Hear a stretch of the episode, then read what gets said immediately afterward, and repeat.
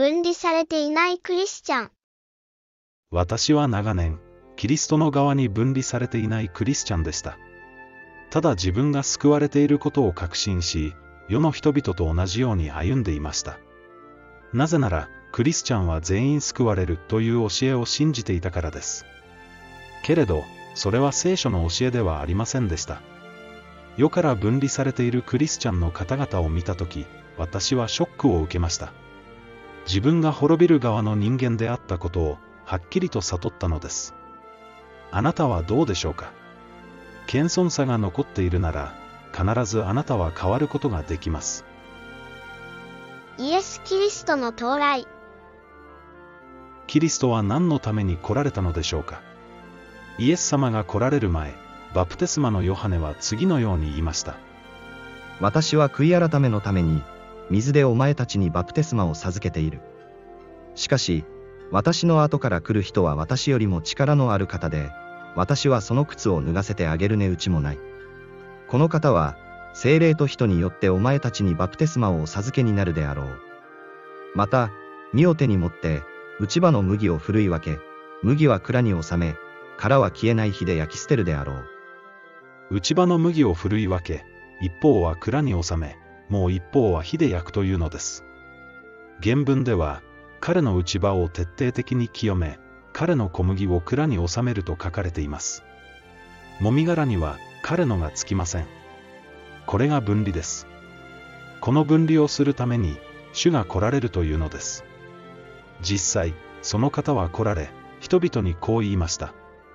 地上に平和をもたらすために、私が来たと思うな。平和ではなく、剣を投げ込むために来たのである。私が来たのは、人をその父と、娘をその母と、嫁をその姑と仲違いさせるためである。そして家の者が、その人の敵となるであろう。分離に関する教え分離に関する教えをイエス様は何度も語られました。分離に預からない者は泣いて歯ぎしりすることになると実に7度も語られたのです。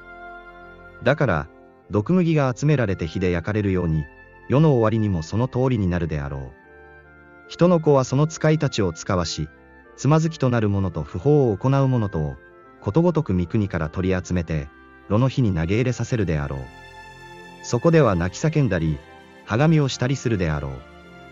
これらの教えは、信者と未信者について語っているのではありません。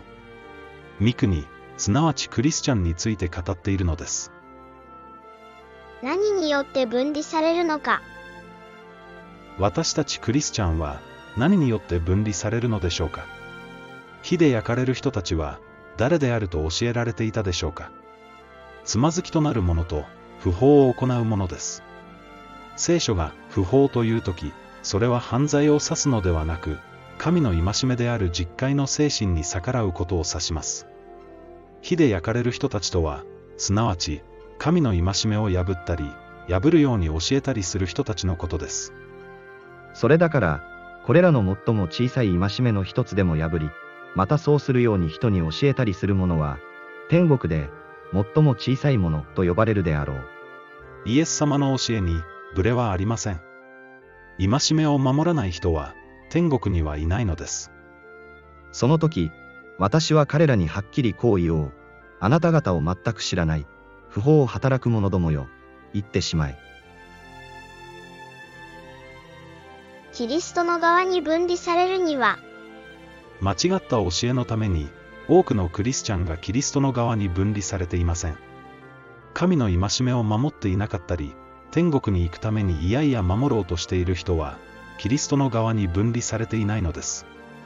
まずは、キリストが私たちを分離するために来られたことを知りましょう。そして、キリストが死なれたのは、私たちが不法から離れ、義に生きるためであることを知りましょう。これは弟子たちの共通認識です。このキリストが、私たちのためにご自身を捧げられたのは、私たちをすべての不法からあがない出して、良い技に熱心な選びの民を、ご自身のものとして性別するために他ならない。キリストは自ら十字架の上で、私たちの罪をその身に負われた。それは、私たちが罪を離れ、義に生きるため。その打ち傷のゆえに、あなた方は癒された。これこそが、聖書の教える恵みであり、本当の福音です。この真理を受け入れる人は、この恵みをただで受け取ることができるのです。神の戒めを無視して生きてきた私たちが、罪を離れ、義に生きるようになる。それが聖書の教える恵みであり、分離です。神の戒めを愛し、どんな困難よりも、神の義を優先する。そのような心を、私たちはいただくことができるのです。この性別を受けていないクリスチャンは、泣いて歯ぎしりすることになります。パリサイ派の人々と同じように、聖書の教えを受け取らず、牧師や神学の教えを握りしめたからです。聖書の真理だけが、私たちをキリストの側に分離します。その分離を、主は切に願っておられるのです。私が世のものでないように、彼らも世のものではありません。真理によって彼らを性別してください。あなたの御言葉は真理であります。今、本当の聖書の教えを受け取りましょう。正しいのは、いつだって聖書だからです。